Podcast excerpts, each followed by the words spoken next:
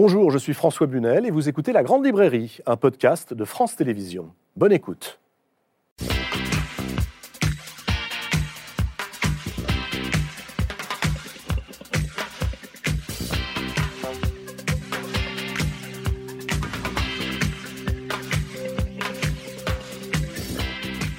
Bonsoir, à tous et bienvenue dans la Grande Librairie. Et si nous allions chercher dans notre histoire les valeurs qui peuvent peut-être nous aider aujourd'hui Pour le dire autrement, les crises du passé peuvent-elles nous aider à surmonter les crises actuelles euh, Les crises du sens surtout?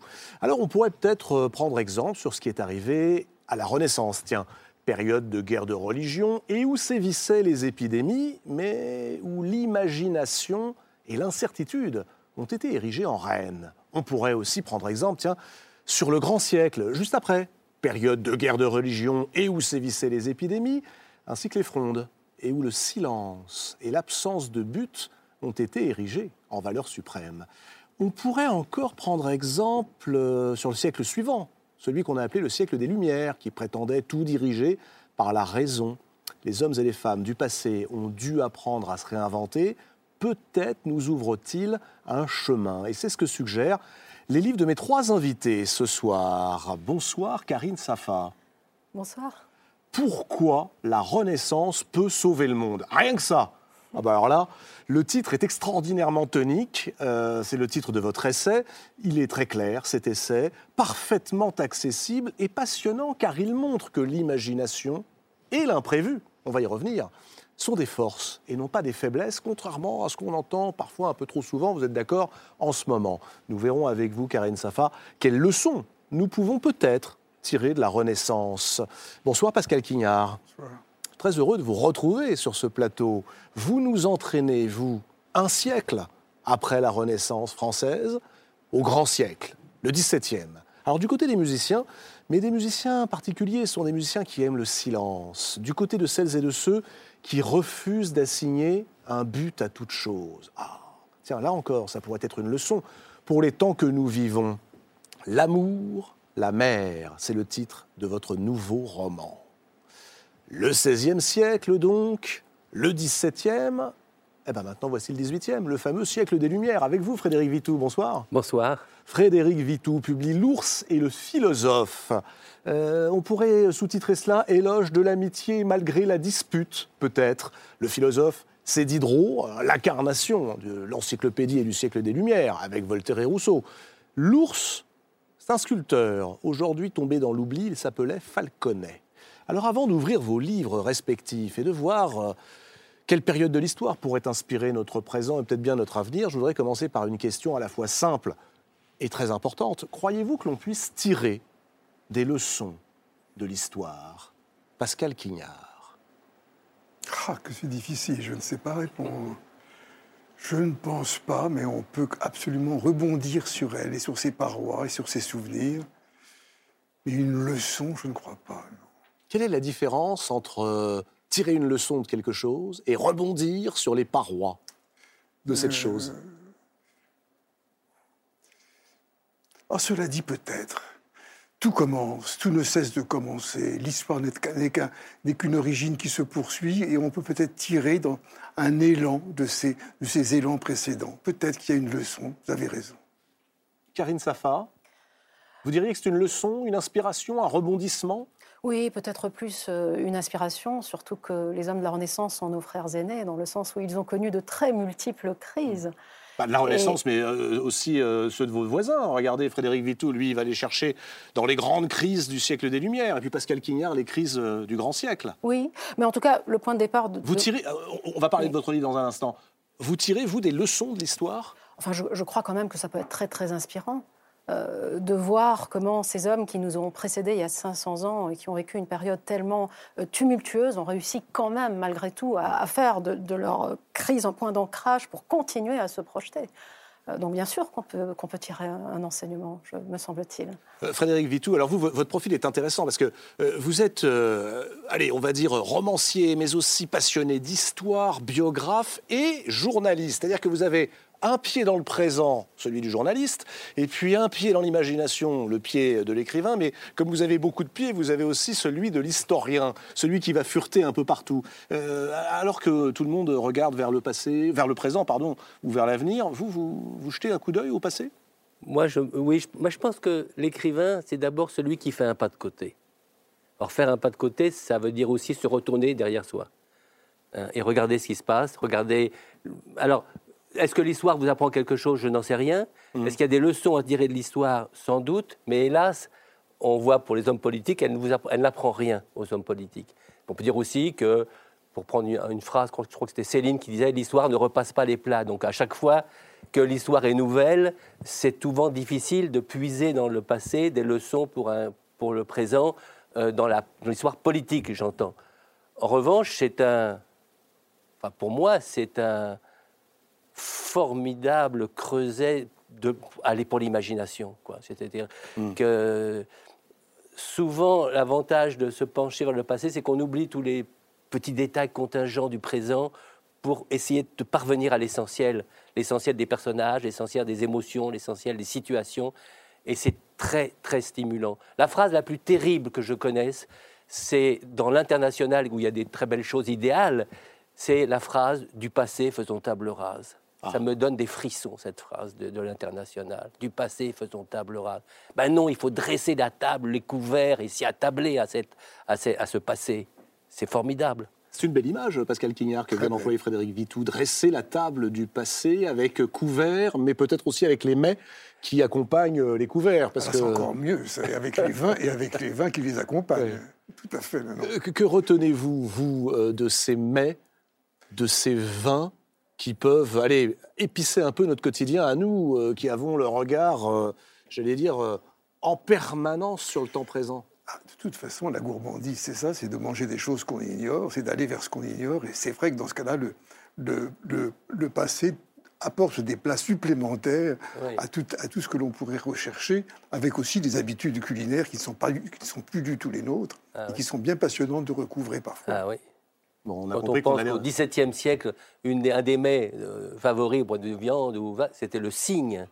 On, mangeait beaucoup de cygne. Aujourd'hui, manger un cygne, ça nous semblerait l'horreur par rapport à cette euh, blancheur immaculée, euh, virginale du cygne, même s'il est féroce par ailleurs, ça n'a rien à voir. On, serait terrorisé à manger du cygne aujourd'hui et je m'en passe volontiers. Oui, me dites pas que vous voulez réhabiliter le cygne. Non, au contraire. Et en tirer la leçon de l'histoire. Non, non, surtout moi pas. Euh, ce qui nous manque le plus, écrivez-vous, Karine Safa, on va venir dans, un instant à votre livre, c'est notre capacité à nous projeter dans l'avenir, à nous contemporains. Est-ce qu'on vit un déficit de récit collectif malgré l'histoire extraordinairement puissante, belle, complexe que nous avons avec nous?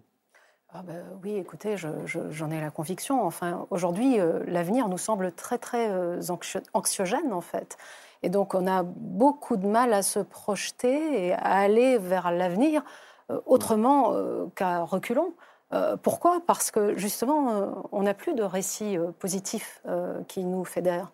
Hein, on n'a plus de grande philosophie de, l'histoire, comme l'imaginait Hegel, par exemple, hein, qui voyait dans les événements heureux ou malheureux qui, nous arrivent la ruse de la raison avec un, grand R. Hein, qui, s'accomplit finalement à travers les malheurs de l'homme. Les nous ont même dit, pour les contemporains, qu'on était arrivé à la fin de l'histoire. un, peu, un peu rapide peut-être. Tout à fait.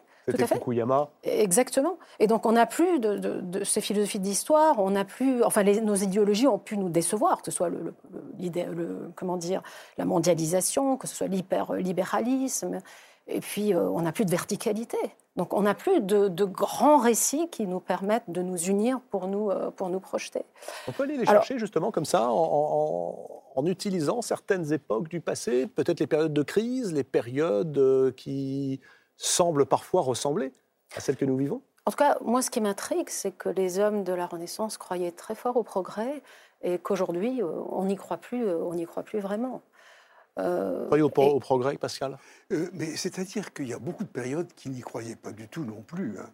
vous vous souvenez de ce livre, Montaillou, le, le, au, Moyen Âge, on vivait vraiment sur l'année qui suit.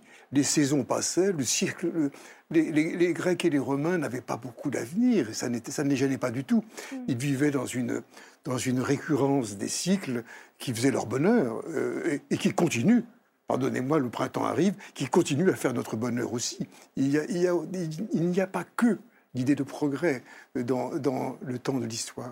Alors justement, c'est peut-être ça qui va, à mon avis, vous opposer la Renaissance et son progrès, son imagination, son principe d'incertitude, le grand siècle et son retour à un bonheur qui ne passerait pas par euh, ce progrès. Voilà le programme. Tiens, pourquoi la Renaissance peut sauver le monde? C'est le titre du livre que publie donc Karine Safa. Alors, vous jetez, vous, euh, euh, un certain nombre de ponts et de passerelles, en réalité, entre ce XVIe siècle français et puis notre XXIe siècle. Vous proposez de s'inspirer, parfois, des idées qui marquèrent la résistance. Alors, on les connaît, ces idées. Enfin, en fait, on croit les connaître. C'est l'humanisme. Ah, oui, sauf, ça veut dire quoi l'humanisme précisément? C'est l'utopie. Notre rapport à l'argent, à la nature, tout a été pensé à la Renaissance qui plaçait au-dessus de tout l'imagination et non pas la raison, dont parlera Frédéric Vitou tout à l'heure. La Renaissance, pour être tout à fait clair, c'est quelle période, Karine Safa, si on, doit... Allez, en gros, ça couvre le 15e et 16e siècle, en fait. Et euh, je parle beaucoup des Italiens aussi. Hein. il n'y a pas que les Français. Évidemment, Michel de Montaigne, qui, est le plus éminent euh, euh, humaniste français, mais il y a aussi voilà, les Italiens comme Pic de la Mirandole ou encore Giordano Bruno que, que j'évoque. donc voilà. En quoi la Renaissance est-elle une époque qui peut inspirer la nôtre? En tellement de choses. Bon, en tout cas, vous avez évoqué mon titre tout à l'heure. Euh, c'est vrai qu'il a quelque chose de, très provoquant, mais pour lui rendre justice, je pense qu'il faut se poser une question au préalable et se demander euh, qu'est-ce que c'est que faire un monde en fait? Qu'est-ce qui nous relie? Euh, Qu'est-ce qui nous donne ce sentiment d'une appartenance commune? Qu'est-ce qui fait qu'on se reconnaît dans l'humanité qui nous précède et qui nous oblige quelque part?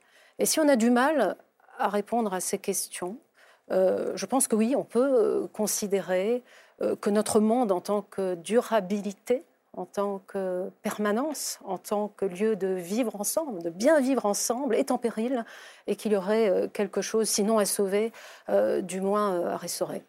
Et pour venir à votre question, moi j'ai la conviction que les hommes de la Renaissance peuvent venir à notre rencontre pour nous aider à nous réinventer, euh, pour nous aider à surmonter cette crise de sens sans précédent qui semble caractériser euh, l'homme moderne. Et c'est l'imagination le chemin. Ce qui est frappant, hein, c'est que vous rappelez d'abord le contexte historique. Et le contexte historique nous fait euh, violemment penser à celui que nous vivons aujourd'hui.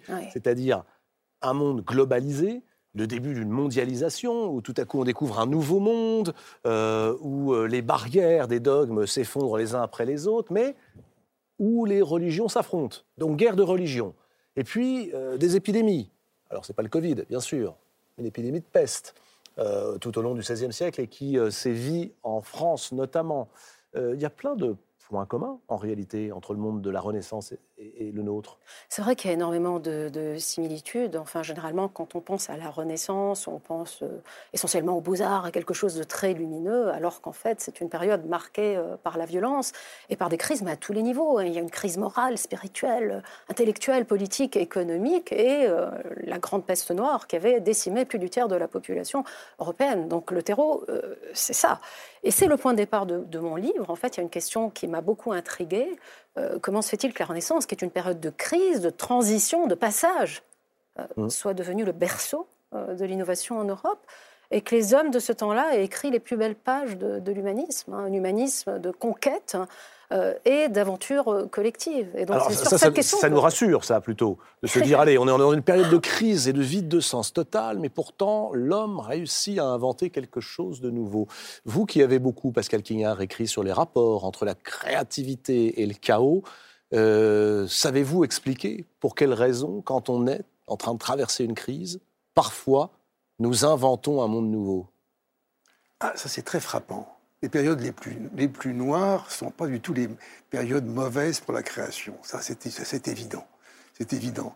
Et c'est très troublant que, que des périodes de fronde, d'épidémie, de, de, parviennent à, créer, comment dire, des œuvres, bien sûr, à, la Renaissance, mais aussi, comment dire, au XVIIIe ou, ou, ou, au XVIIe.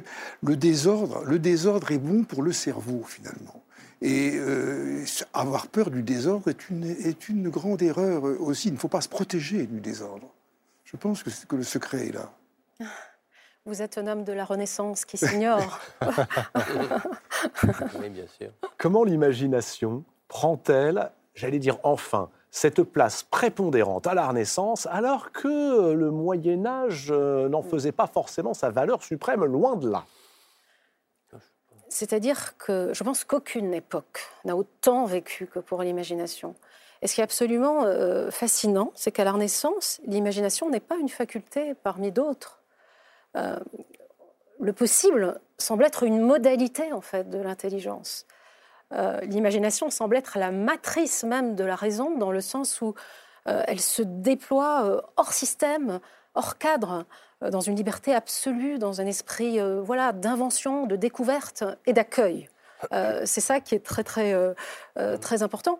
Et c'est pour cette raison en fait que les humanistes se sont insurgés contre le système scolastique médiéval. C'est-à-dire contre les dogmes. Oui, et puis on a aussi une raison qui semble tourner un petit peu à vide sur elle-même. Il y a cette hypertrophie de la de la logique formelle, alors que l'imagination, mais c'est ce qui me connecte au monde. Hum. C'est ce qui me donne la chair du monde. Et donc, euh, enfin. Euh, je vois Frédéric Vito qui, qui, qui, grogne. L'ours se réveille. Non, non, mais je, je, je, vous tends, je vous tends la perche, mais je pense que de la même manière, les humanistes de la Renaissance euh, auraient jugé de façon très critique la, la, prétention des philosophes des Lumières qui vont vouloir définir une norme absolue et universelle de ce que doit être, doit être l'homme. On est vraiment aux antipodes de cette manière de faire à la Renaissance, notamment avec un, un Michel de Montaigne. Vous êtes d'accord, Frédéric Vitou, avec cette idée que tout à coup arrive tout de même, à, ce moment de la Renaissance, euh, le triomphe de l'imagination que le Moyen Âge, notamment, avait mis un tout petit peu sous le boisseau? Je, je, je, comprends cette thèse. Je me demande si elle n'est pas un peu excessive, parce que d'abord, la Renaissance, c'était la redécouverte du monde classique, du monde, du monde mm. grec, du monde latin, du monde de Platon. Donc il y a une philosophie de la Renaissance qui est une philosophie relativement rationnelle qui s'accommode avec le christianisme qui, était, qui avait fécondé les siècles passés. Et, c'est ça qui est fait assez exceptionnel dans la, dans la Renaissance, et cette rencontre, disons, d'un irrationnel religieux, si vous voulez, et, poétique et imaginatif, et quand même d'une raison euh, de, l'ordre, de la mesure, de, l'homme et la mesure de toute chose, etc. Donc je ne pense pas qu'il faut surestimer l'irrationnel, comme ça, on mhm. dirait pré-romantique de la Renaissance. Mais est-ce que l'imagination, c'est euh, l'irrationnel un peu, excessif. Non, non, non, c'est pas, pas L'imagination, c'est l'irrationnel euh, Si on dit c'est l'irrationnel, on dit l'imagination, c'est le délire. C'est cette imagination qui est la folle du logis. Non, c'est pas tout à fait ça. Mais disons que c'est une façon aussi de rabaisser euh, les prétentions de, la raison, vouloir s'ériger en norme universelle. Euh, mais évidemment que les philosophes euh, évoluent en maniant le, concept, c'est une évidence. Mais bon, voilà, la Renaissance a cette particularité de rapprocher euh, l'image et le concept qui se fécondent en, permanence, en fait. Voilà, on est rationaliste et en même temps on a un lien magique avec la nature et c'est cette confrontation qui est absolument passionnante en fait. Aristote montrait que l'imagination, c'est ce qui fait le lien entre le corps et l'âme, c'est ce qui fait le lien entre les sens et l'intellect. Et euh, donc, euh, l'imagination nous permet de réconcilier le passé et l'avenir. Euh, elle accueille, elle restaure, mais en même temps, elle ouvre le temps. elle nous permet d'être autant dans la permanence que dans le changement.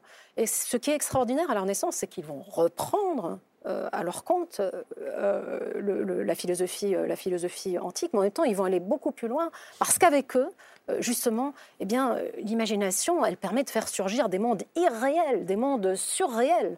Ce n'est pas du tout par hasard que la Renaissance vit un âge d'or. Euh, un âge d'or de, l'utopie. L'utopie, c'était le titre de ce tout petit livre. Vous pouvez le lire, il est formidable et très court. Euh, il se présente quasi comme un conte ou une fable, signé Thomas More. On est au tout début du XVIe siècle en Angleterre.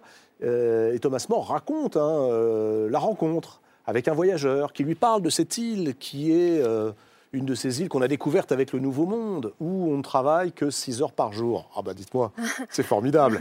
Euh, où euh, les maisons sont tirées au sort pour chacun, où règne une égalité totale. Il écrit cela sous le règne de l'un des rois les plus euh, sanguinaires d'Europe, c'était Henri VIII. Tout à fait. Et donc, vous voyez, l'utopie peut être euh, visionnaire. Elle a mauvaise presse, malheureusement, euh, aujourd'hui. Mais il faut bien comprendre de quoi il s'agit. Et Thomas More nous aide à comprendre que euh, l'utopie est une école de la liberté, une école de l'audace, une école où on peut expérimenter, en fait, mmh. de nouveaux mondes. Et, pas un délire Aujourd'hui, on dirait oh, c'est utopique. Je pense que c'est vraiment vital, surtout pour nous, aujourd'hui, d'être utopistes. On a besoin de grandes utopies. Pourquoi?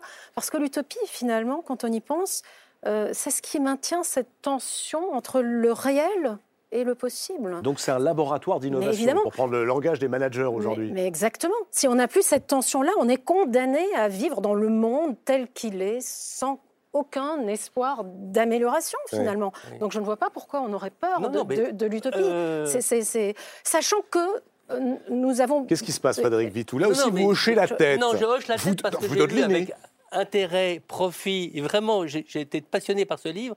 Mais justement, vous nous donnez de bonnes raisons de se dire que parfois l'utopie est terrifiante.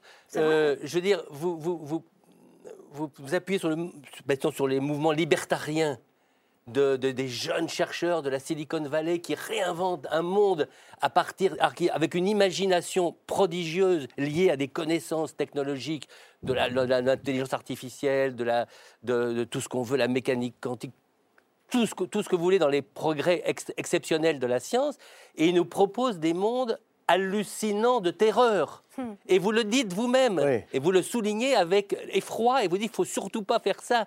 Et aujourd'hui, les utopies, c'est plutôt les libertariens, enfin, c'est pas que, mais ils sont Pardonnez-moi, mais est-ce qu'il ne faudrait pas précisément que d'autres s'y mettent, ne pas abandonner l'utopie à ceux qui ne rêvent que d'aller sur Mars ou du transhumanisme, ou au contraire d'un monde libertarien? Oui qui est, quand même dans les, dans de ces, de ces gens que vous, que, vous énoncez avec le même effroi que celui que j'ai eu à vous lire. Hein. Donc c'est pas du tout contre vous, c'est grâce à vous que je fais ces remarques. C'est très important. Que répondez-vous, Karine Safa, à ceux qui diront c'est très bien votre utopie, mais enfin l'utopie ça donnera ceci, ça a donné autrefois euh, le stalinisme, ça a donné euh, jadis euh, les camps khmer. Mm. Bref, on a vu aussi le naufrage de certaines utopies, et vous, vous le dites hein, dans votre livre. Que répondez-vous à ceux qui ont peur d'une imagination qui nous permettrait d'être euh, un laboratoire d'innovation.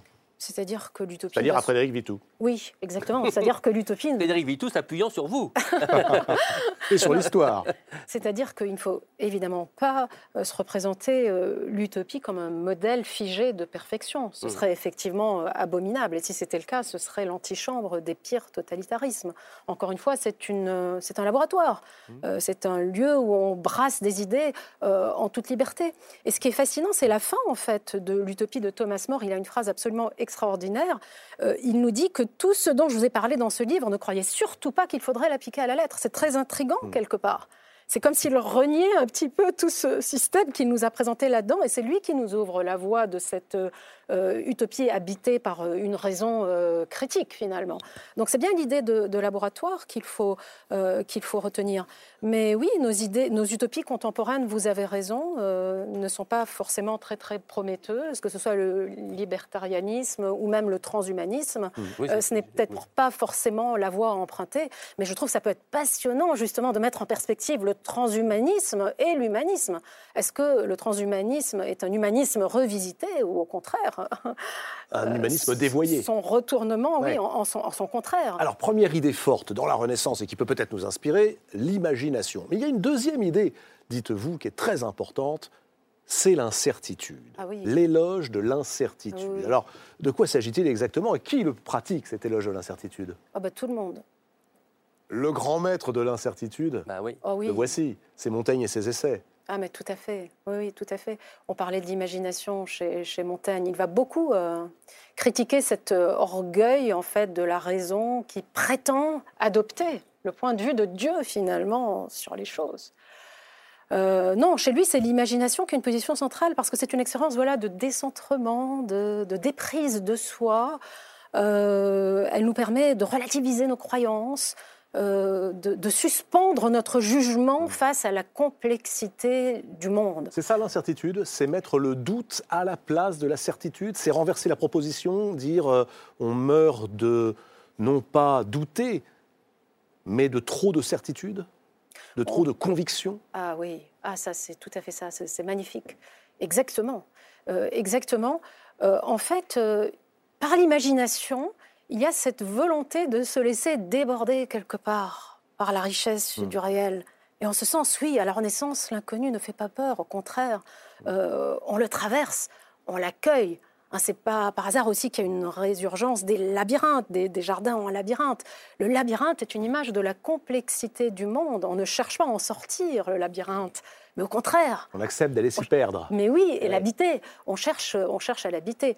La meilleure façon, en fait, euh, d'apprivoiser l'incertitude, euh, c'est de l'accueillir, en fait.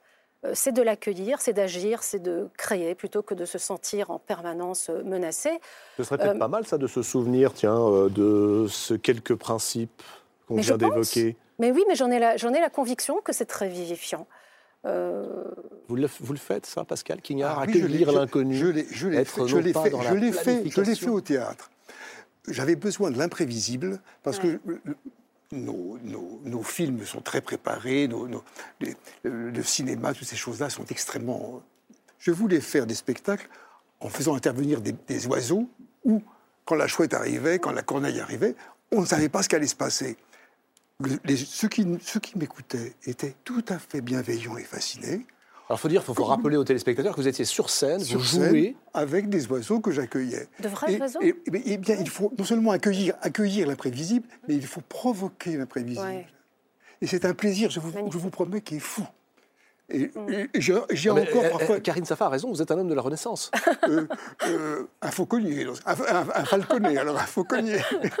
Oui, avec photo. c'est Accueillir l'imprévisible, ne pas prévoir. Celui qui. Que vous réhabilitez, là aussi, euh, et, et on le connaît peu en France, c'est Pic de la Mirandole. ah oui, grand Euh, immense personnage, donc ça c'est la Renaissance italienne, on est euh, à la fin du 15e siècle, début 16e, il meurt très jeune, hein, à quel âge Pic? 31 ans, me 30 ans. Mais à 30 ans, il a le temps d'écrire ceci que je trouve admirable et que vous citez. Ne faites qu'un avec le monde. Désirez le changement qu'il caractérise. Privilégiez la souplesse. Imaginez en permanence les frontières du possible. C'est beau ça. Imaginez en permanence les frontières du possible. Tenez-vous prêt à pivoter au moment opportun. Ouais, ouais. Euh, il a écrit un texte absolument euh, fondamental et fondateur de l'humanisme de la Renaissance, de Dignitas Hominis, de la dignité de l'homme. C'est un tout petit euh, opuscule, mais qui est vraiment fondamental. Et là, il essaye d'imaginer l'homme sortant des mains du Créateur. Et donc, Dieu va créer voilà, toutes les créatures du monde connu. Et quand il arrive à l'homme, il est saisi d'un grand doute. Voilà, il, il ne sait vraiment pas quoi faire. Quelle nature je vais pouvoir te donner? Quelle forme? Et donc, finalement, la dignité de l'homme est là. Euh, Dieu va vouloir l'arracher à l'échelle des êtres, ne pas en faire un, être comme un autre. Il lui dit, toi, je ne te donnerai pas de visage en propre, je ne te donnerai pas de forme, je, ne te donnerai pas de nature. Tu vas les inventer toi-même au gré de ta liberté, de tes rencontres, de tes connaissances, euh, etc. Et donc voilà, l'homme est assorti d'une très lourde responsabilité sortant des mains euh, du Créateur.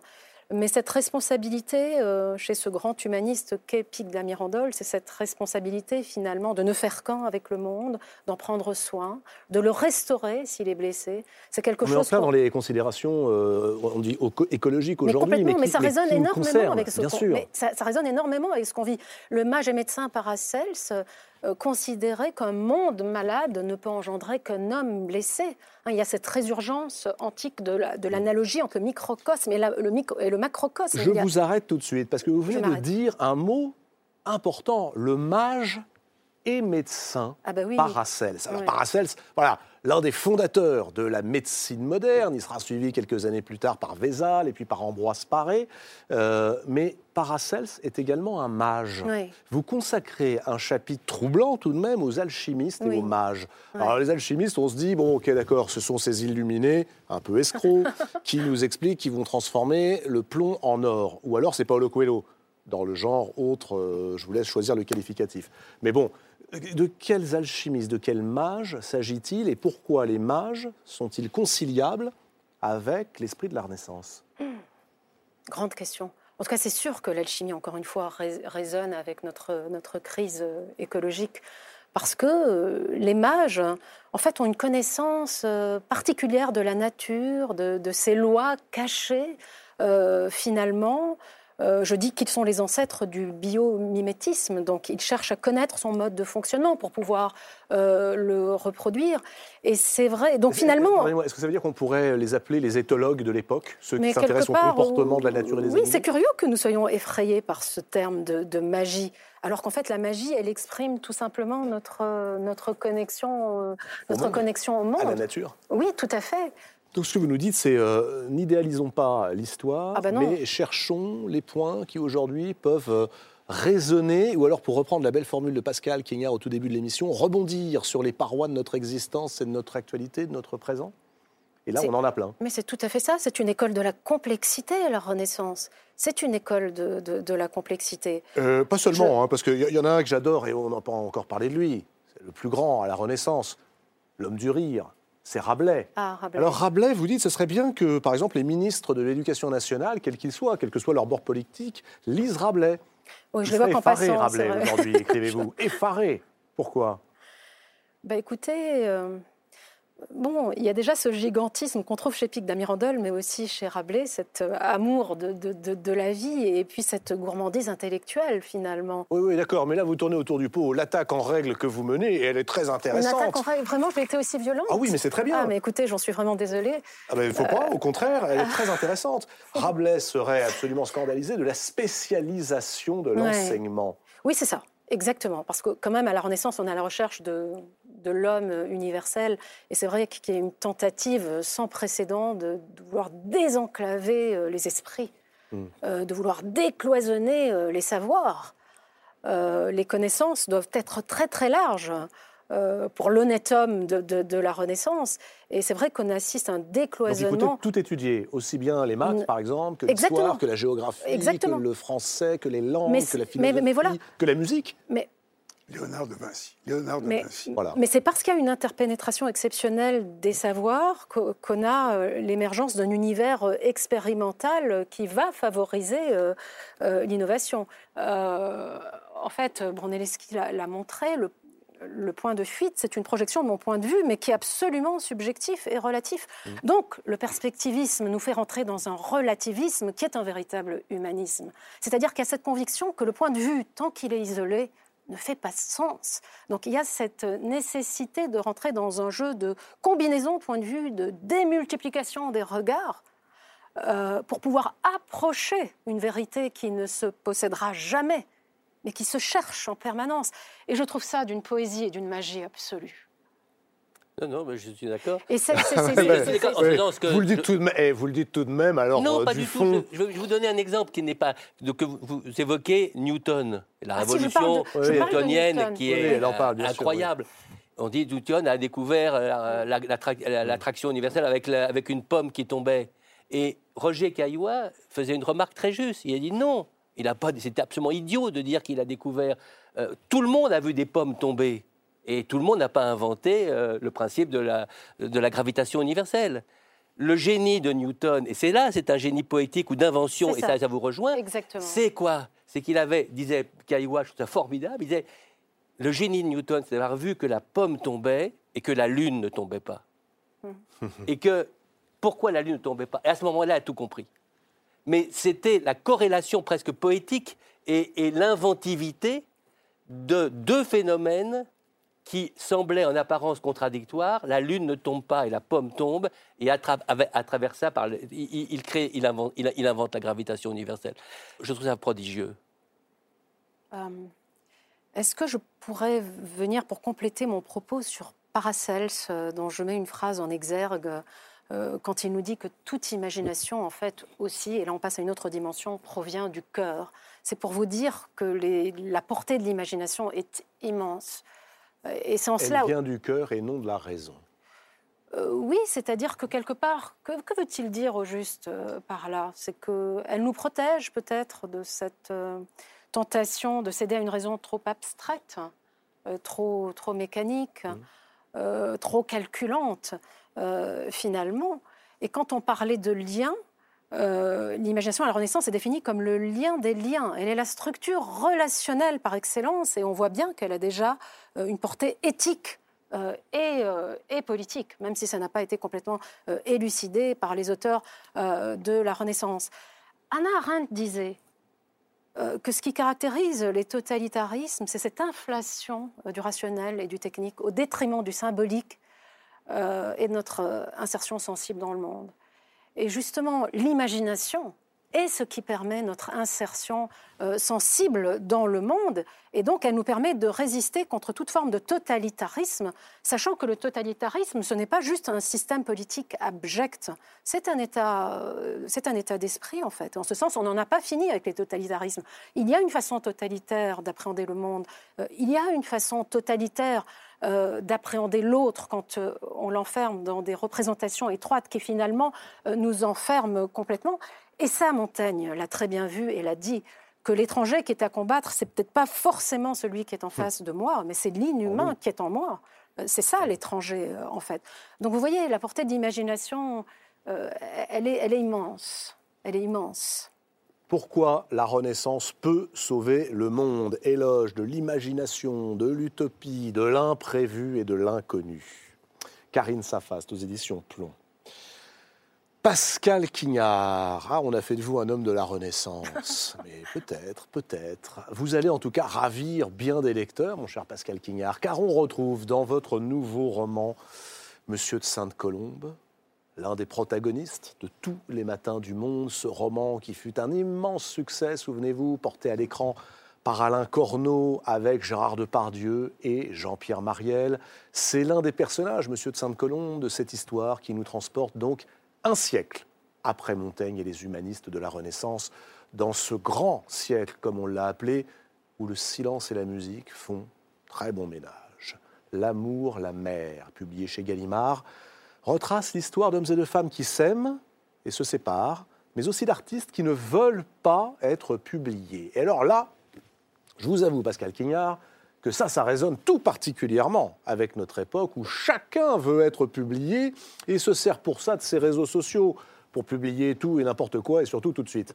Ce sont les années de guerre civile du XVIIe siècle qui forment euh, la toile de fond de ce roman, étonnamment contemporain, puisqu'on y retrouve une épidémie de peste, tiens, comme à l'époque de Montaigne, épidémie de peste qui rappelle un peu celle du Covid, et puis une fronde contre le pouvoir, qui n'est pas, elle, sans rappeler les Gilets jaunes, peut-être.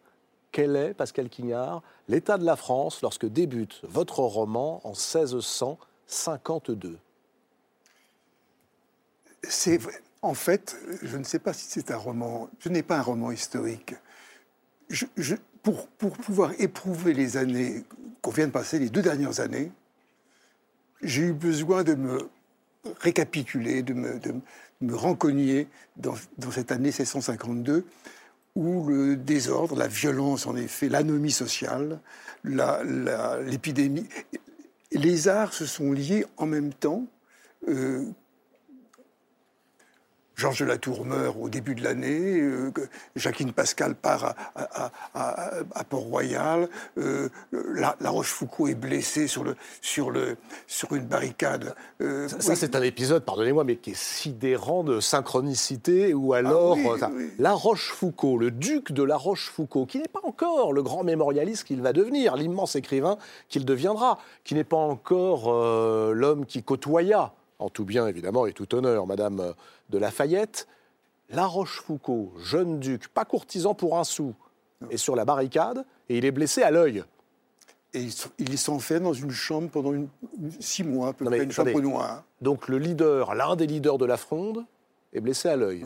Est-ce qu'il y a un lien à faire, ou est-ce que j'exagère complètement, ou est-ce que je deviens fou? Tiens, l'imagination folle du logis, moi, me pousse à voir en, ce leader des Gilets jaunes, Jérôme Rodriguez, euh, un ah. avatar du duc de la Rochefoucauld, blessé à l'œil. Euh, sur, euh, écoutez, dans, quel sens? Peut-être est-ce l'un qui imite l'autre? Ça n'est pas. pas. oui, non, ce que, ce que je veux. Non, mais avouez que c'est troublant. C'est très troublant, c'est très troublant. C'est très troublant. J'en reviens à votre question qui, est, qui m'a vraiment, en effet, très, très intrigué. Pourquoi Sainte-Colombe, déjà, n'avait pas voulu publier pourquoi un grand musicien, Froberger, qui fait l'Europe entière, qui parcourt l'Europe entière, ne veut-il à aucun prix être publié?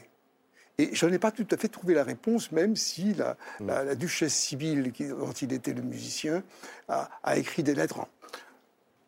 Huygens, l'ami de, Descartes, le supplier que son œuvre soit publiée. Il dit non, non, non, non.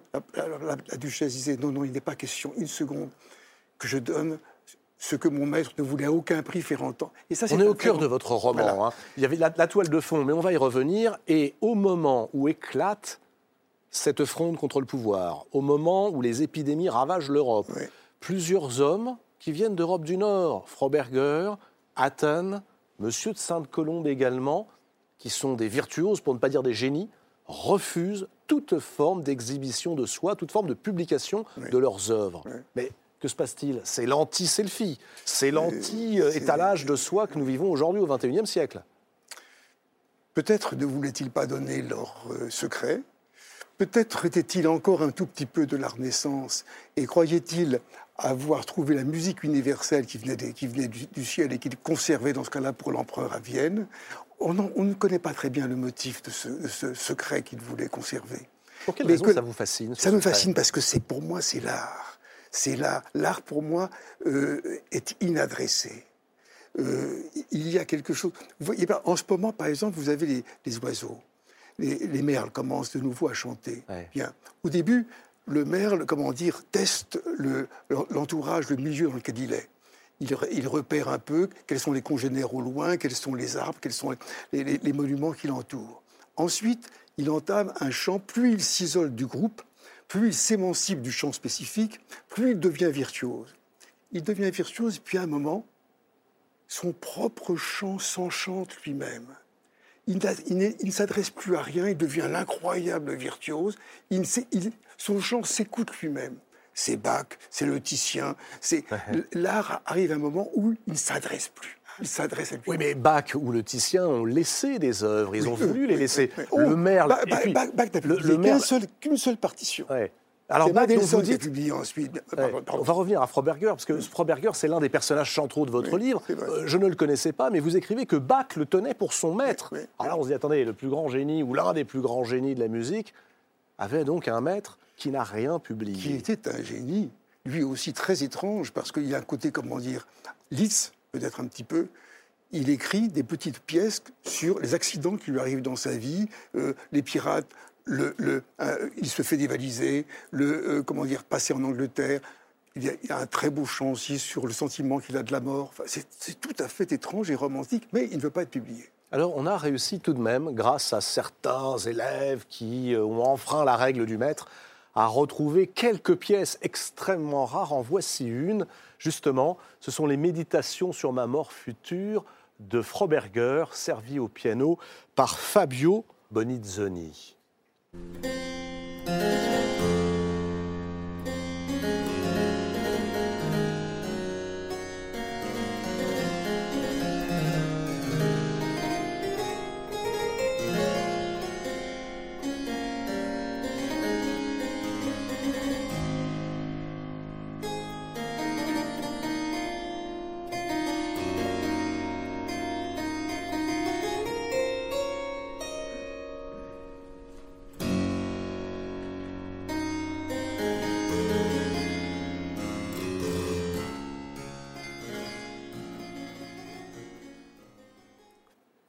D'entendre ce son qui est euh, la bande originale de tous vos livres, peut-être, Pascal Quignard, cette musique du silence, si on peut oser l'oxymore.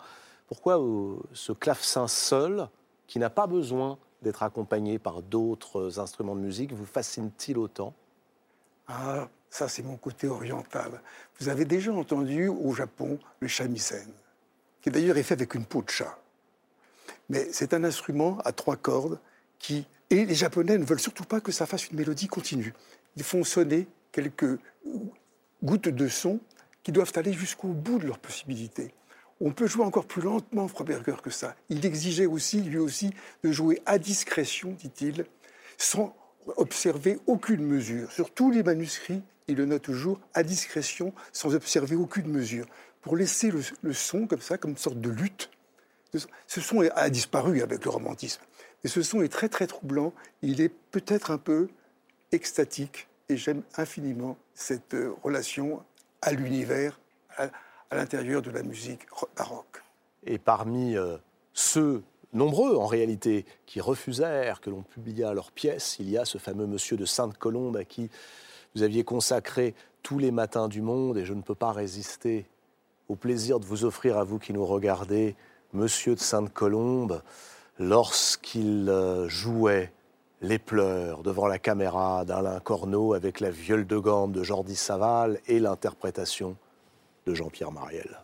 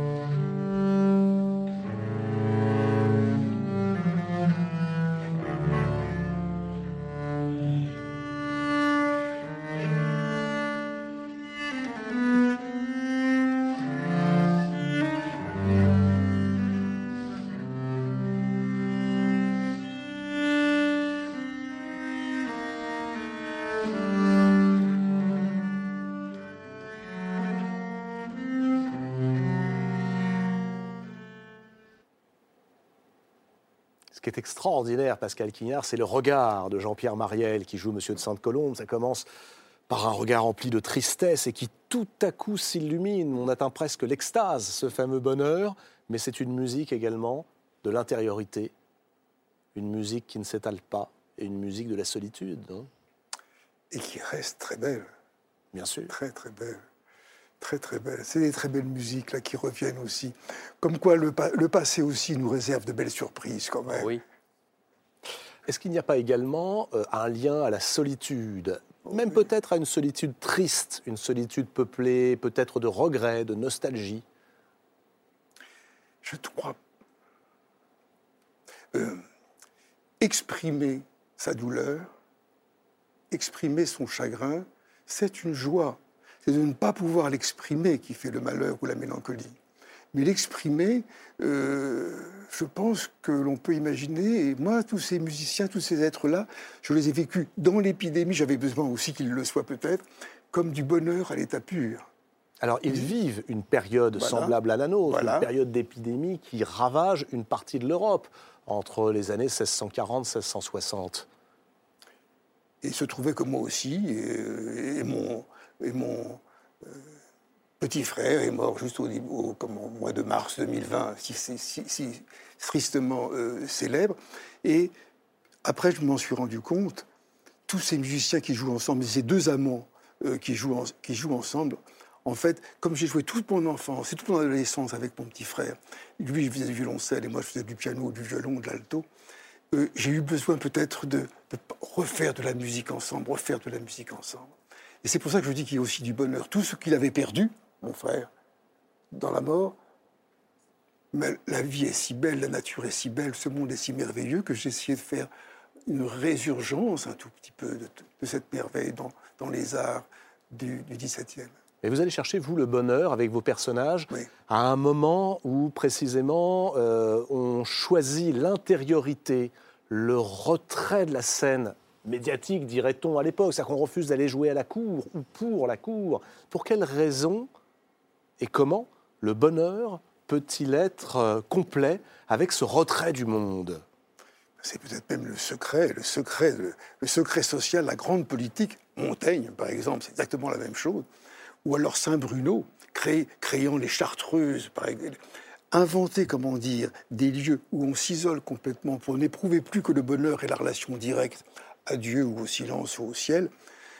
Moi, vous savez, quand j'ai cessé de, toute vie publique il y a maintenant une trentaine d'années, je me suis dirigé droit vers le bonheur. Alors il faut raconter ça peut-être, Pascal Quignard, parce que euh, cet épisode de votre vie sous-tend toute votre œuvre. Jusque dans les années 1990, vous étiez ce qu'on peut appeler euh, un personnage important de la vie littéraire parisienne. Vous étiez éditeur chez Gallimard, secrétaire général, je crois, des éditions Gallimard.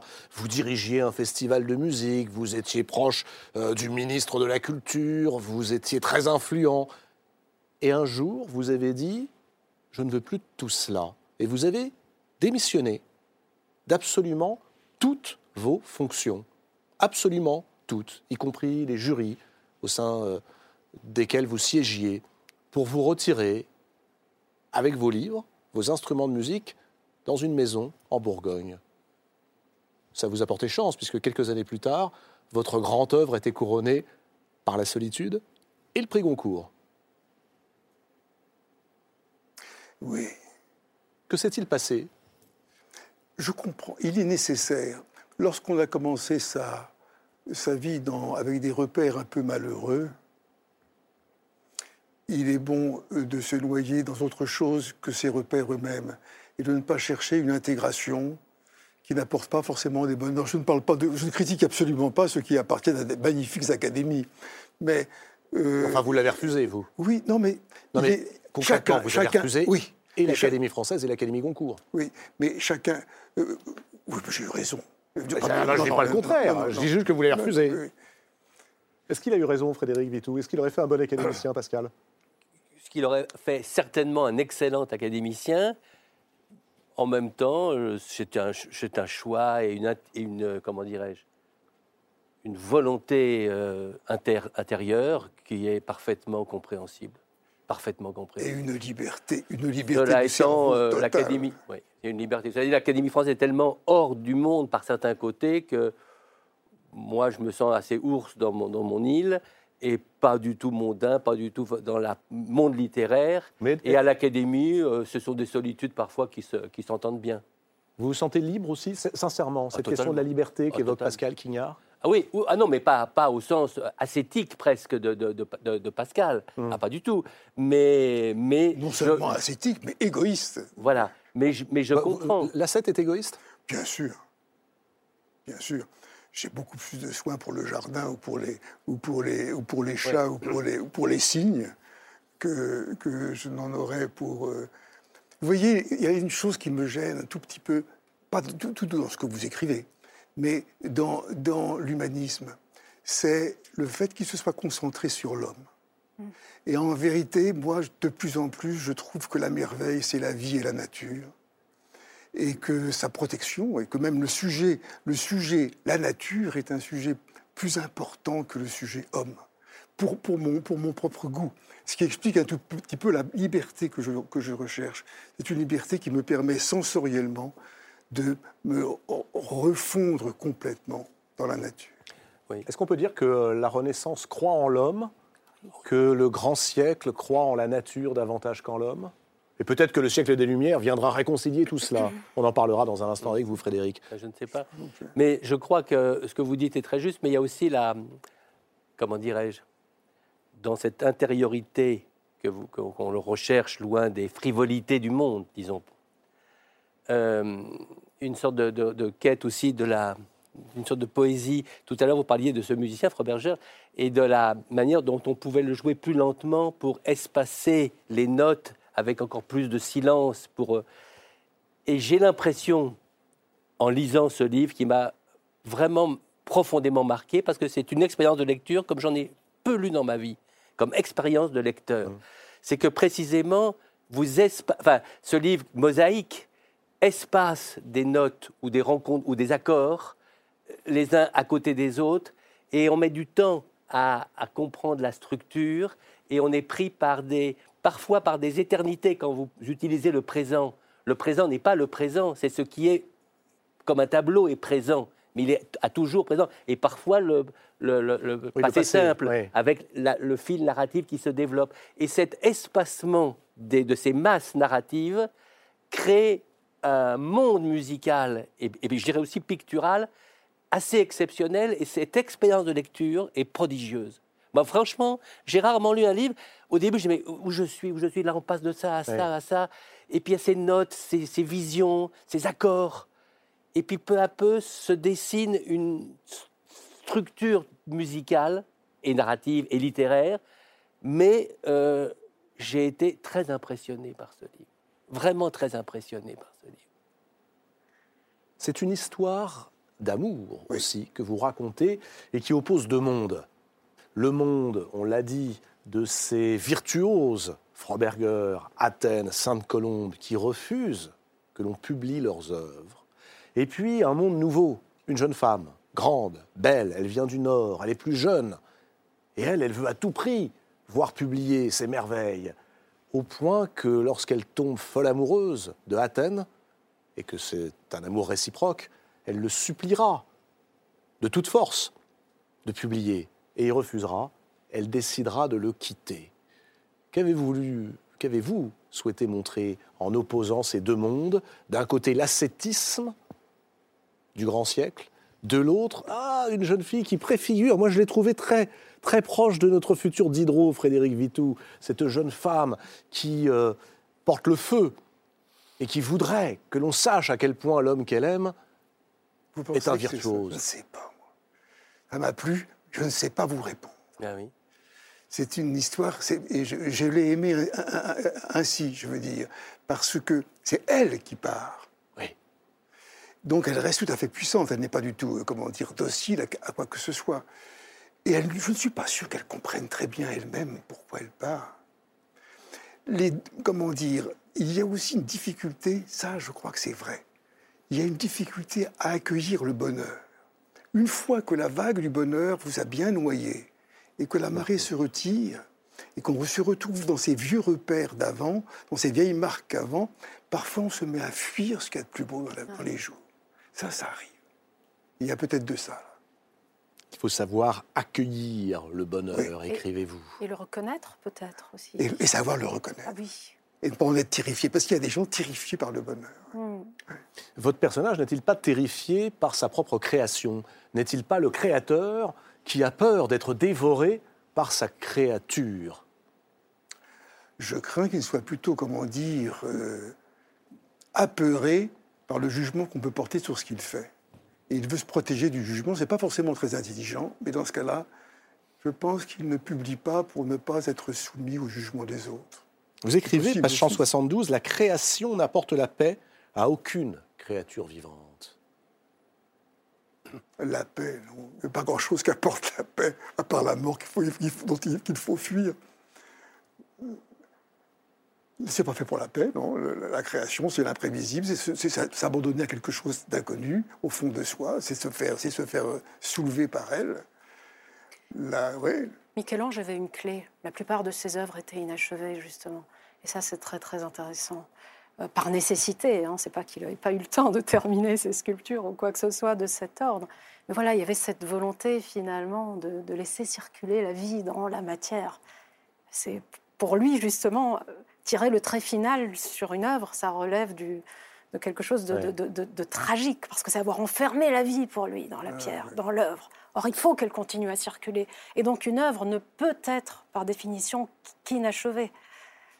Je trouve ça très Frédéric Vitou, intéressant. j'aimerais avoir votre regard, euh, vous, sur euh, à la fois cette idée de l'inachèvement nécessaire, qui était celui de Michel-Ange à la Renaissance, et du refus de publier, qui est celui de ces euh, grands virtuoses au grand siècle.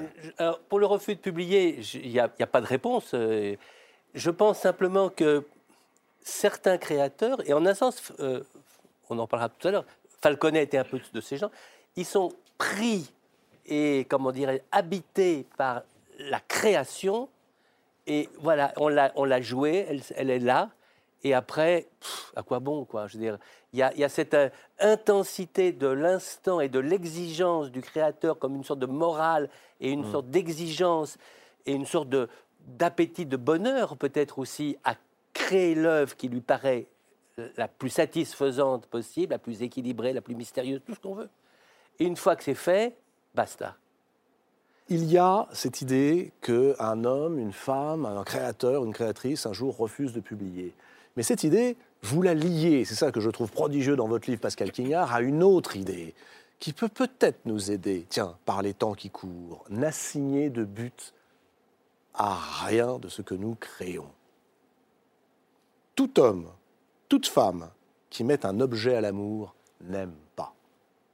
Tout être humain ou animal qui fixe un but à l'amour n'aime pas. Qui impose un contenu n'aime pas. Qui rêve un foyer, une maison, un enfant, de l'or, une récompense n'aime pas. C'est une page admirable, la page 139. Alors celle-là, on peut la lire, elle est d'anthologie. Non, je- Que vous vrai, mais, je- mais c'est vrai, il ne faut pas de tiers. Dans l'amour, dès, dès que l'on met une troisième personne, une troisième, un regard, ce n'est pas possible. C'est vraiment, c'est vraiment la relation intime par excellence. C'est quelque chose qui ne souffre pas une cause, une raison. Et comment dire, lorsque on quelqu'un revient à la raison. Pas de oui, raison. non, mais là, vous- vous serez, vous serez d'accord avec moi. Si quelqu'un se met à vous dire, je vais vous expliquer pourquoi je vous aime, oh là là, il va me se boucher les oreilles. Il- faut- là, il ne faut pas de raison. Oui, tout à fait. D'ailleurs, ce serait le début, les explications, ce serait le début du désamour, au contraire. C'est donner des raisons, c'est rendre la- l'amour conditionnel. Je t'aime parce que ceci, je t'aime parce que C'est cela. le limiter, donc le trahir. Exactement. Exactement. L'amour, la mer, c'est le nouveau livre de Pascal Quignard aux éditions Gallimard. Avant de poursuivre avec le passionnant mais controversé siècle des Lumières, revenons brièvement à l'époque actuelle, avec un îlot où l'imagination, la solitude, euh, mais aussi la raison font bon ménage, c'est la librairie. Voilà, je vous emmène maintenant à Calais, à la librairie du Chanel, car depuis trois ans, Camille Collas y cultive à la fois le goût du risque et l'amour du livre. Regardez, notre guide s'appelle Inès de la Mode Saint-Pierre.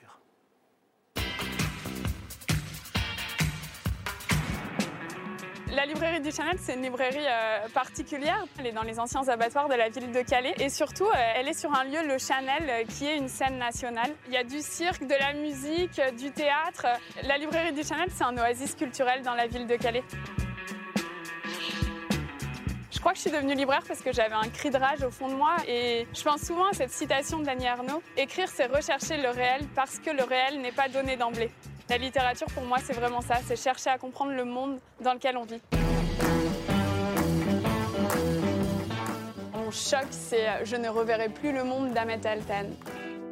C'est des textes qui ont été écrits par Ahmet Altan pendant sa détention euh, arbitraire par le régime turc. C'est des textes très très courts qui saisissent des moments clés de l'enfermement, par exemple ne pas avoir accès à un, un stylo, à un livre, ne pas pouvoir aller chez le coiffeur, ne pas serrer ses proches dans ses bras. C'est un texte qui m'a percuté, c'est une vraie claque ce livre. Le livre poétique, c'est Vladivostok Circus d'Elisa Dussapin. On suit un, groupe de circassiens qui s'entraînent dans un cirque déserté le temps d'un hiver pour leur nouveau spectacle. Et Elisa Dussapin, elle arrive à saisir ce moment où le corps de l'athlète est en l'air. On ne sait pas s'il va chuter, s'il va réussir, et toute son écriture réside dans ce point de suspension. C'est beau, c'est sensuel et c'est très très poétique. Mon cri de rage, c'est Rouge pute de Perrine Lequerec. Perrine Lequerec a recueilli la parole de femmes victimes de violences et elle le retranscrit par les mots. On entend les coups qui pleuvent sur le corps de ces femmes, on entend aussi leurs larmes. Pour comprendre la force de l'écriture de Perrine Lequerec, il faut entendre ces vers. Je me tais, ta gueule. Ils me tuent, nous nous taisons. Vous vous taisez, ils assassinent. Mon road trip, c'est un road trip féministe. C'est la dernière Amazone de Nina Alberg. Vous connaissez sûrement cette euh, légende des Amazones découverte par les conquistadors au XVIe siècle. Ce qui est génial avec Nina Alberg, c'est qu'elle joue avec les codes. On est à mi-chemin entre le récit de voyage et le conte. Le lecteur est complètement perdu et pourtant on a envie d'y croire quand on referme le livre. Ben voilà, on nous emmène du côté de la Renaissance avec les Amazones cette fois-ci. Tiens, elles manquent à votre panorama de la Renaissance, Ah les bah Amazones. oui, Ah, ce c'est- sera pour la prochaine édition. J'essaierai de réparer cette gravure. Voilà, l'imagination, l'incertitude, la renaissance, le silence, le refus de publier, le retrait du monde et de ses vanités, le grand siècle. Et maintenant, après la renaissance et le grand siècle, convoquons le siècle des Lumières, le 18e, avec vous, Frédéric Vito. Alors, c'est vrai que quand on parle du siècle des Lumières, on voit euh, trois personnages, hein, Rousseau, Voltaire et Diderot. Mais c'est peut-être, et je me le dis en vous lisant Frédéric Vitou, Diderot qui incarne en fait à la perfection l'esprit de ce siècle dit des Lumières. Le règne de la, mé- de la raison, la méfiance vis-à-vis des dogmes, quels qu'ils soient, y compris religieux bien sûr, mais aussi la joie, l'hédonisme, avec au premier rang le culte de l'amitié. Un culte que Diderot a poussé très très loin, avec un homme qui fut son ami avant de tout faire, semble-t-il, pour lasser, voire briser cette amitié, le sculpteur Falconet, aujourd'hui tombé dans l'oubli, et vous exhumez de la fosse commune de l'histoire, mon cher Frédéric Vitou, dans L'ours et le philosophe qui paraît aux éditions Grasset. J'aimerais qu'on revienne d'abord, si vous le voulez bien, sur ce fameux siècle des Lumières, car vous écrivez Au tout début, page 16, les Lumières, sous le scalpel de l'ironie, dissipaient désormais la pénombre des âmes et balayaient les inquiétudes pascaliennes qui taraudaient les hommes. Expliquez-vous, car ça peut faire bondir Pascal Quignard. Oh, je ne pense pas. C'est une, c'est une remarque objective et c'est parfois ce qui me désole parce que j'ai une grande affection, admiration, tendresse pour Diderot. Et ce que je regrette souvent chez Diderot, c'est qu'il n'ait pas été un lecteur assidu ou, ou résonnant aux, pensées de Pascal. Donc, euh, quand il dit par exemple que jamais euh, la pensée de l'absence de Dieu, de Dieu a jamais inquiété personne, c'est d'abord une erreur, c'est une sottise, parce que depuis que le monde est monde, des représentations des, des premiers hommes jusqu'à aujourd'hui, l'inquiétude, la, présence ou l'absence de Dieu préoccupe tout le monde, et voire inquiète tout le monde. Donc je pense que Diderot, qui se veut d'un matérialisme mm. qui va évoluer, parce qu'il part d'une certaine forme de déisme pour devenir un matériel, un matérialiste pur et dur, mais c'est pas si simple que ça. Parce que mm. chez Diderot, il y a cette exaltation qui fait que les choses se brouillent un peu chez Diderot. Mais en effet, Diderot représente parfaitement le siècle des Lumières, par certains côtés plus que, que, Rousseau ou Voltaire. Pourquoi? Bah, D'abord parce que c'est Rousseau, avec d'Alembert certes, mais c'est de fait pour l'essentiel, c'est Diderot qui est le maître d'œuvre, le concepteur de ce qui symbolise le siècle des Lumières, c'est l'encyclopédie. L'encyclopédie, c'est d'ailleurs cette tentative, peut-être pour la première fois en Europe, dans mmh.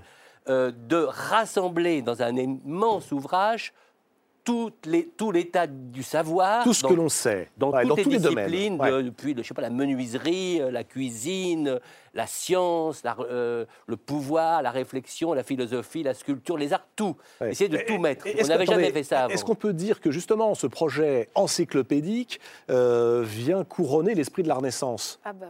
Ah oui, on vous Par certains côtés, oui. En certains côtés, oui. Le rêve de Pic de la Mirandole de tout savoir. On peut dire que à un moment clé euh, de l'histoire, au XVIIIe siècle, cette, euh, tentative euh, immense, déraisonnable, qui va occuper peut-être, je sais pas, des dizaines d'années, enfin au moins 15 ans de la vie de, Diderot, et qui, et qui d'ailleurs va expliquer aussi pour une part pourquoi il, met à l'ombre ses propres écrits, va être une entreprise qui, par certains côtés, oui, vient, d'une volonté de, total, de totalité de totalité de la connaissance. Faites attention aux mots que vous allez prononcer, la totalité. Parce que, je n'allais pas, dire de totalitarisme. Non, parce que ça n'a rien à voir. Mais en effet, il y a cette ambition-là, cette ambition qui va directement à l'encontre de, de l'esprit religieux qui faisait bon ménage, qui faisait bon ménage au XVIe siècle avec la. Moi, j'adore cette phrase de Erasme quand il dit Erasme, là où tu rencontres la vérité, tiens-là pour chrétienne. C'est magnifique. Mais euh, ah, c'est magnifique, c'est magnifique. oui, ça veut, dire que, ça veut dire que jamais la religion ne peut aller à l'encontre des découvertes scientifiques. C'est-à-dire, c'est une, une, attaque contre tous ceux qui persécutaient Galilée et les autres. je veux dire. Mais, mais euh, chez Diderot, en effet, attaquer le pouvoir absolu, attaquer moins enfin, la religion, mais aussi attaquer les religieux, leur sectarisme, leur volonté absolument de, de régenter la société, tout cela était quand même incendiaire. Et quand on dit c'est une, une facilité, mais c'est pas faux que, l'encyclopédie, c'est ce qui annonce la révolution, par d'un côté, oui, en, effet, tout ce pouvoir, euh, absolu euh, euh, chapeauté par, Dieu, qui est comme voilà, c'est la monarchie absolue, elle, elle, est attaquée directement par l'encyclopédie. Et l'influence de l'encyclopédie, c'est-à-dire de Diderot, maître d'œuvre de l'encyclopédie, va jouer un rôle considérable. Considérable, beaucoup plus que, que Voltaire. D'ailleurs, Voltaire ne veut pas se mêler de l'encyclopédie. Il, est à l'écart, il ne veut, pas se compromettre. Rousseau non plus. Est-ce qu'on pourrait euh, dire, euh, Frédéric Vitou, que euh, l'encyclopédie au siècle des Lumières n'est pas très loin de ce qu'est le projet de Wikipédia au XXIe siècle? Un, savoir collaboratif de la part de tous ceux qui savent? C'est un pouvoir collaboratif, puisqu'il y, y, a un nombre incroyable de collaborateurs de l'encyclopédie, mais que la différence, c'est que c'est un, savoir qui se veut rigoureux, scientifique, alors que Wikipédia, c'est extraordinaire et c'est le foutoir. N'importe qui peut écrire, veut dire n'importe quoi. Il y a, alors que l'encyclopédie, c'est justement des chercheurs, des travailleurs, les meilleurs sculpteurs qui parlent de la sculpture, les mathématiciens, euh, les, pour les sciences euh, de la zoologie, tout ce que vous voulez. C'est c'est le sommet de la rigueur de ce qu'on connaissait à l'époque. Alors le philosophe, c'est Diderot, Denis Diderot. Voilà. L'ours, vous me l'apprenez, c'est un sculpteur dont, euh, comme beaucoup, je crois, euh, j'ignorais le nom, Falconet.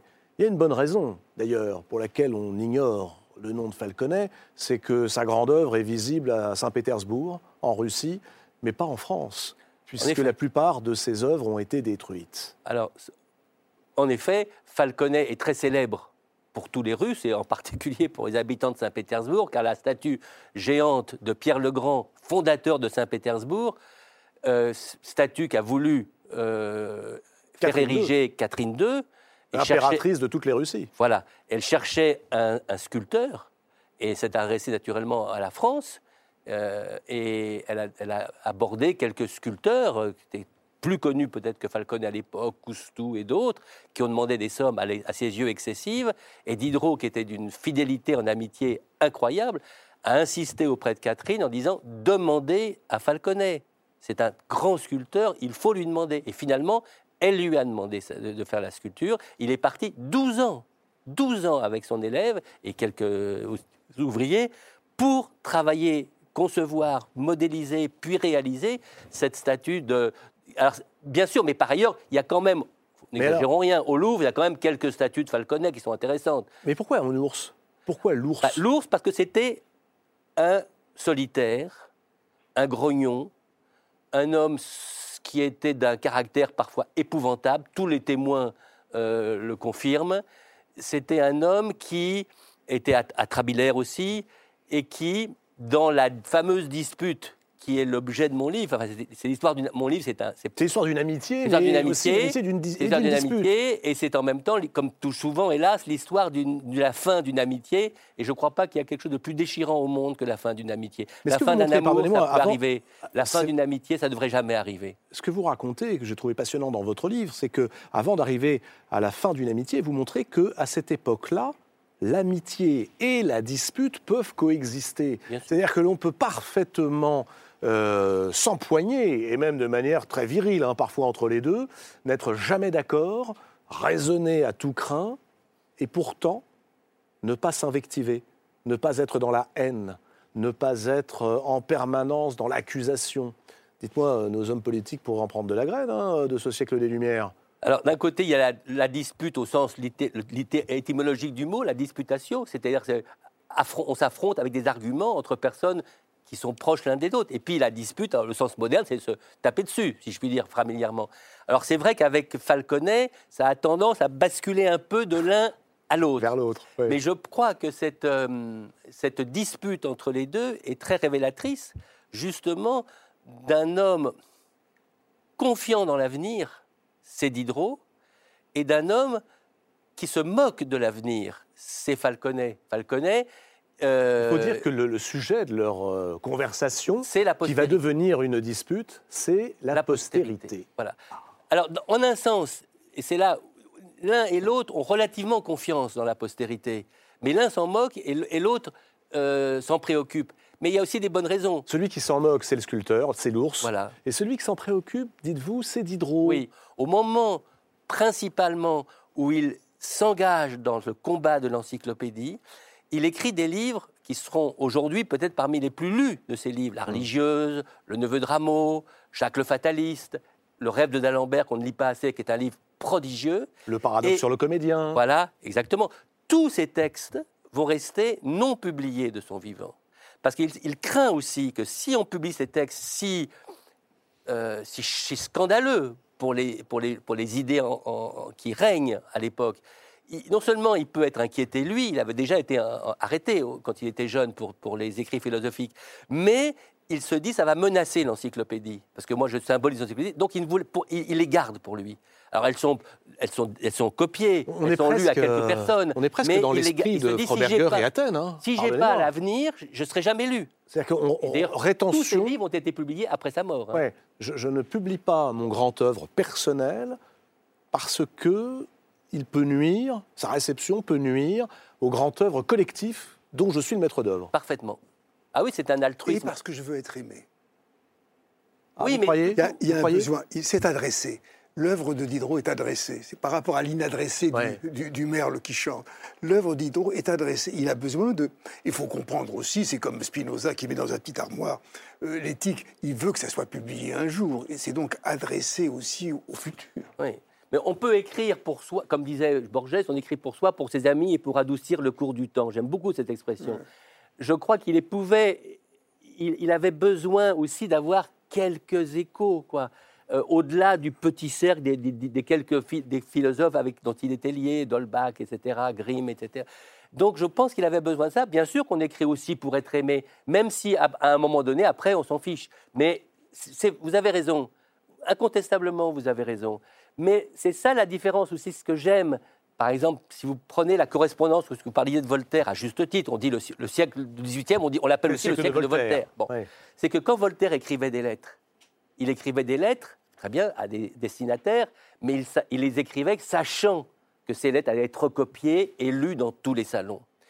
Chez, Di- chez Diderot, il y a une sorte de générosité, d'impulsivité, de, de vie Hmm. Mais il incroyable de plus lettres vite, plus j'écris vite, mieux j'écris, dit-il. Mais il écrit à toute vitesse, Ouais. avec pa- parfois des, même des faiblesses ou des, des répétitions, avec une sorte d'enthousiasme euh, ou d'exaltation plutôt en- envers ses amis. Et il ne pense même pas qu'elle serait publiée. D'ailleurs, il n'a il, il a- il a même pas de double, il n'a rien du tout. Et ces lettres, c'est vraiment des lettres chaleureuses. Et moi, vous parliez tout à l'heure de ce livre que vous avez écrit, qui a été un peu inspiré euh, par le confinement. Et pour ma part, je dirais c'est un livre aussi du confinement. Pourquoi? Parce que simplement, à un moment donné, je me suis dit, tiens, dans la solitude et le silence, qui est après, tout le propre de l'écrivain, donc le confinement n'était pas une tragédie pour lui, c'était une chance pour l'écrivain, mais avec qui j'aimerais être confiné? Et je me suis souvenu que j'avais lu autrefois la correspondance de Diderot, et j'avais été frappé par ces nombreuses lettres à Falconet sur cette dispute sur la postérité, qui me semblait intéressante, mais je me suis dit, mais, Falconet, je ne le connais pas après tout. ce- mais, euh, elles sont où ces lettres de Falconet? Mais qui est Falconet? Et je me suis rendu compte que c'était le grand inconnu dans l'histoire de, la- de- de l'art au XVIIIe siècle. Prenez par exemple, je sais pas, l'histoire de l'art d'Elifort. Il y n'est même pas cité, Falconet. Il n'est même pas cité. Il n'y a pratiquement rien sur Falconet. Il y avait un livre sur Falconet que j'ai fini par trouver chez un libraire de livres anciens, publié en 1924 à 500 exemplaires. C'est le seul livre épuisé depuis euh, près d'un siècle maintenant. ce personnage de Falconet, dont vous nous montrez, euh, pas lettres à l'appui, puisqu'on ne les a pas, les siennes, mais on a celle de Diderot, on a celle qu'il lui a envoyée, dont vous montrez tout de même le caractère atrabilaire, acariâtre, euh, plus Diderot est généreux, expansif et chaleureux, plus l'autre le rembarre, voire même un jour lui interdit carrément sa porte, au moment où Diderot euh, est Arrive à parti de Paris jusqu'à Pétersbourg au terme d'un voyage absolument homérique, il lui interdit sa porte. Euh, quand même pas très fréquentable, votre Falconet. Non, mais bah, il y a toujours. C'est compliqué. Si vous voulez, imaginez aussi que parfois entre les gens gentils, les gens généreux, les gens et les gens qui sont qui veulent être dans leur taver- dans leur caverne et qu'on leur fiche la paix, parfois c'est le gentil qui est insupportable. Le, le, le grognon, il ne demande rien à personne, il est dans son coin. Au début de leur dispute, euh, Diderot veut le convaincre que la postérité c'est formidable. Et Falconet lui répond en substance, et c'est irréfutable. Ben écoute, je suis très content pour toi si tu te consoles à, à ce concert des flûtes lointains de la postérité. Je suis ravi, tu es heureux, tant mieux. Moi, j'entends rien et ça n'a aucune importance. Autrement dit, fiche-moi la paix. Et l'autre revient à la charge, revient à la charge, revient à la cherche tous les arguments, des arguments parfois de très mauvaise foi. Et à la fin, ça devient une dispute quoi. assez violente. Et c'est vraiment, c'est comme des, des garnements qui se mettent. À, alors, c'est ça qui est très amusant, c'est qu'ils se mettent à s'écharper et tout est bon. Quel est le récit collectif que vous puisez, soit chez Diderot, soit chez Falconet? Je- ce récit collectif, c'est à mon avis deux attitudes, deux attitudes que je comprends, deux attitudes devant l'art, à la lumière de l'histoire, à la lumière du XVIIIe siècle. C'est l'attitude du créateur qui est confiant dans ce qu'il écrit et qui va penser que son œuvre, avec cet optimisme d'un homme qui pense que, euh, voilà, que nos civilisations ne sont pas mortelles, va, va espérer et porter vers l'avenir. C'est un message très réconfortant. Et vous voulez pas choisir entre l'optimisme Non. de la volonté, pour le dire comme ça, Et avec le Diderot, pessimisme de et la le raison. pessimisme de la raison Voilà. de, de non, non, c'est pas. Je vais pas. je- on, peut, on peut, on peut prendre la grille de Gramsci si vous Ouais. voulez, mais euh, disons que je me sens plus falconet, profondément. J'ai- J'essaye de faire les livres les moins mauvais possibles et je, et je- je sais que ça, tout ça, ça, ça- ça disparaîtra très vite. Euh, et en même temps, la confiance de Diderot, je dirais, la chaleur fraternelle de Diderot me, Mm. me, me rassure et me m'apaise, en quelque sorte. Donc j'aime être inquiété avec Falconet et j'aime être apaisé avec Diderot. Et on peut prendre les deux. Oui, mais ce qui est très curieux dans l'histoire, c'est que c'est Diderot qui refuse que soient publiées ses lettres, et c'est Falconet qui publie les siennes. Oui, Ça vous plaît, ils ça, hein Ils font l'inverse. Oui. Ils font l'inverse oui de ce qu'ils pour une pensent. raison font- qui est très facile à comprendre. C'est que pour Diderot, euh, d'abord, il est un peu fâché avec, avec Falconet. D'autre part, il n'a pas corrigé les lettres, il les a pas revues. Et l'autre a eu la grossièreté de les d'abord les communiquer à Catherine de Russie sans lui, donner, lui demander son avis et à vouloir les publier sans lui demander son avis. Et là, Diderot, c'est un écrivain. C'est un écrivain. Il, il veut. Diderot, c'est l'homme, et c'est ça qui m'intéresse beaucoup chez Diderot et qui fait que Diderot échappe quand même au cadre un peu limité du XVIIIe siècle tel qu'on le voit, la raison, la raison, la raison. Il y a un tel, une telle passion chez Diderot que sa ferveur fait éclater parfois le rationalisme du XVIIIe siècle. Et même parfois, Oui, il annonce le romantisme. Hein, quand, il, quand il dit à son ami, mais l'amitié c'est formidable, elle nous dilate, elle est plus importante que nous. C'est presque, euh, on, brasse l'avenir. le- le pas- c'est presque, je ne sais pas, la phrase de Novalis quand il dit Novalis dans les, comme romantique allemand, le chemin mystérieux vers, vers- vers l'intérieur, c'est en nous, sinon nulle part, qu'est l'éternité avec ses mondes, le passé et l'avenir. Eh ben, chez Diderot, il y a un peu cette ferveur qui le dilate au-dessus du rationalisme, et c'est ça qui m'intéresse chez, chez Diderot. Tout rationaliste qui soit, il a des visions. Le rêve de d'Alembert, c'est la première fois d'ailleurs qu'on voit le mot rêve dans la littérature française. Oui. Avant, c'était le Le songe. Et, et- et Diderot, il a une vision, par exemple, dans son matérialisme qui est presque magique. Il voit le monde comme une immense transformation, où la matière in- euh, inerte devient la matière animée. Il imagine la- le transformisme ou l'évolutionnisme de Darwin. Il y a une vision absolument fantastique, je dirais presque, chez, chez, chez, chez- chez Diderot. Et c'est ça qui est très intéressant, vraiment qui est très intéressant. Pascal Quignard, lecteur de Frédéric Vitou et donc de, de Diderot, euh, qu'est-ce qui vous touche dans ce livre dans... Vous êtes plus ours ou philosophe? Ah non, non, non, ouf. Non, je ne vois pas pourquoi d'ailleurs. euh, Ours, c'est parce que c'est c'est- c'est- c'est ce que Frédéric Vitou a voulu. Moi, je le vois un petit peu comme son nom l'indique, euh, Falco, etc. Je le vois comme une sorte de faucon, de- d'oiseau extraordinairement solitaire, etc. Et ce qu'il fait est très beau. Et, Très et beau, la bah, statue, et la statue a sa- sa- Ah, ce évidemment. cheval qui est comme ça est une magnifique, euh, magnifique statue équestre. C'est pas, Ouais. c'est pas une. euh, là, je reviendrai juste sur euh, l'effacement du passé. C'est pas, c'est pas, c'est pas très vrai. Jamais, et Dieu merci, on a eu une passion au- aussi grande pour l'archéologie. Jamais on a eu une passion aussi grande pour l'ethnologie. Jamais on a eu une passion, comment dire, aussi vaste pour, pour même pour l'histoire de la planète, pour l'histoire du ciel. Donc on n'est pas, on, est quand même porté par ce, mouvement continu. Alors, ce qui est très curieux, c'est que un- l'un veut regarder le passé, l'autre veut regarder l'avenir, mais il vaudrait bien mieux qu'il qu'il s'associe complètement à cet élan qui, vient, du fond du monde et qui, est l'origine de tout. Ah oui. Alors, euh, vous entrecoupez euh, votre texte et le récit de cette amitié brisée, Frédéric Vitou, de souvenirs personnels, d'anecdotes personnelles. Et, et je veux dire que c'est une chose qui m'a particulièrement plu. On y trouve deux personnages que nos téléspectateurs connaissent bien. Les voici, Tom et Jerry. Pouvez-vous nous expliquer pour quelles raisons un membre éminent de l'Académie française, très sérieux journaliste, par ailleurs extraordinairement pointilleux biographe, insère Tom et Jerry pour nous raconter l'amitié brisée de Diderot et Falconet D'abord, j'aime la divagation. Et c'est un art que cultivait Diderot au possible. hein. Il disait lui-même, Diderot, je me compare à un, ch- un chien de chasse mal dressé. Donc j'adore la divagation. J'adore dans les livres que j'écris, je ne sais pas si j'adore, mais enfin, je l'aime quand j'écris, et j'aime dans les livres que je lis, savoir qu'à tel moment, à telle page, je ne sais pas où, je- tout peut, tout peut arriver. Éloge de la digression. Et l'âge de la digression. Non, simplement parce que dans le jeu du chat et la souris, c'est le cas de le dire, entre les encyclopédistes et les censeurs qui, le- qui les attendaient au tournant à chaque instant, il y avait ce- cette malice du, de, la, de, la, hum, voilà, de la petite souris euh, encyclopédiste avec le gros chat qui attendait de mettre Ouais, on ses les griffes. voit là. Et, donc, il y avait, c'était, tordant, parce que la, manière dont les encyclopédistes se provoquaient et se fichaient de la bobine des censeurs, c'est très très drôle, sur la religion ou sur l'État, par exemple.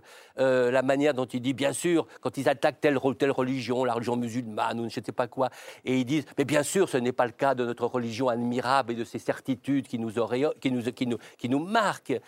Ou alors, par exemple, quand dans le chapitre sur le déluge, il y a des, il y a des même c'est un prêtre qui, qui rédige ça. Il se dit bon alors très bien l'arche de Noé, mais alors c'est dit que c'était construit en six jours. Il y avait que sept ou huit euh, ouvriers. Mais alors comment ils ont fait? Quel bois ils, ont pris? Alors est-ce combien il y avait de combien il y avait de ponts? Ils font semblant de prendre au pied de la lettre.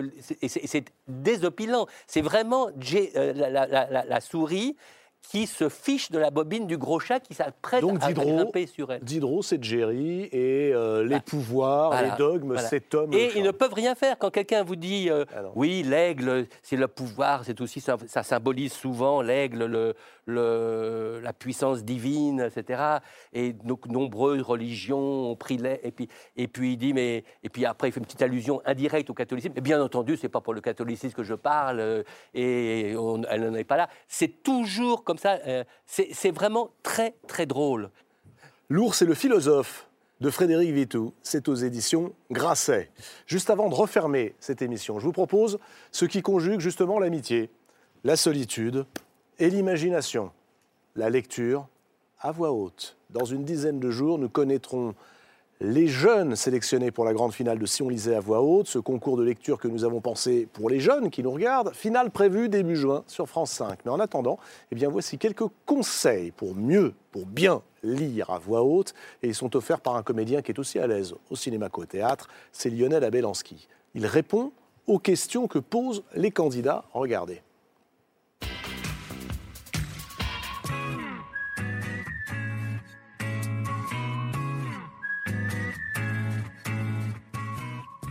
Bonjour, je m'appelle Kodia, j'ai 12 ans, je suis en 6e à Quimper. J'aime bien travailler à l'école, je lis des mangas. Comment évacuer le stress avant de lire à voix haute devant un public? Merci. Alors, euh, déjà, il faut savoir si c'est vraiment du stress ou si c'est juste du trac. Et si c'est juste du trac, il faut pas l'évacuer, il faut s'en servir, il faut l'intégrer. Et faut commencer à lire avec. Et puis, euh, ça va te, te donner de l'énergie. Après, voilà, puis il va, il, il va, il va s'évacuer. Bonjour, je m'appelle Lilan et euh, plus tard j'aimerais être boulanger ou m'occuper des animaux et euh, j'aimerais vous poser une question. Comment faire pour, pour euh, ne pas que les gens s'ennuient quand on lit? Au revoir. Moi, c'est une petite recette que j'ai, mais qui m'appartient à moi. D'essayer de penser à quelqu'un qui est là, dans la salle, que tu aimes beaucoup. Et c'est- le moteur, c'est peut-être de t'adresser à lui, de, de te dire, j'ai envie de, de te raconter cette histoire, alors uniquement à toi, mais euh, chaque spectateur le prendra forcément pour lui. Bonjour, je m'appelle Onel. Comment faites-vous pour entrer dans un rôle comme si c'était la vraie vie? Merci. Le travail qu'on a, c'est sur la vérité.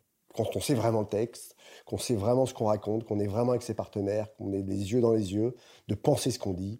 C'est-à-dire, euh, même si je joue une grosse ordure, je pense que, je, je- au moment où je le dis, je pense que je dis.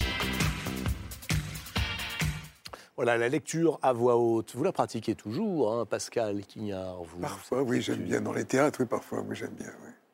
C'est très différent que de la lecture silencieuse. Il y a une, euh, une lenteur. Ça permet aussi de corriger beaucoup le texte. Parce que Ah, vous corrigez le texte que vous avez écrit. Ah, c'est pas la même chose. Il y a des choses qui ne, sont, qui ne passent pas. Il y a des choses qui sont dans l'écrit, dans l'écrit silencieux, qui ne passent pas à l'oralité. Je trouve. Enfin, donc je modifie. Merci beaucoup d'avoir suivi cette émission qui touche à sa fin. J'espère qu'on vous a inspiré euh, l'idée d'aller piocher comme ça dans le passé quelques ingrédients, quelques idées qui permettront de rebondir comme ça sur euh, les euh, fenêtre de notre présent et peut-être même de notre avenir. Tous les livres dont nous avons parlé tout à l'heure, vous pouvez repartir avec si vous répondez correctement à la question qui vous sera posée sur les réseaux sociaux de la Grande Librairie. Nous nous retrouvons, nous, la semaine prochaine avec André Comte-Sponville en invité d'honneur de cette émission. D'ici là, vous pouvez voir et revoir l'émission sur le site France.tv et même l'écouter en balado-diffusion sur toutes les plateformes de podcast. Je vous souhaite de belles lectures. À la semaine prochaine.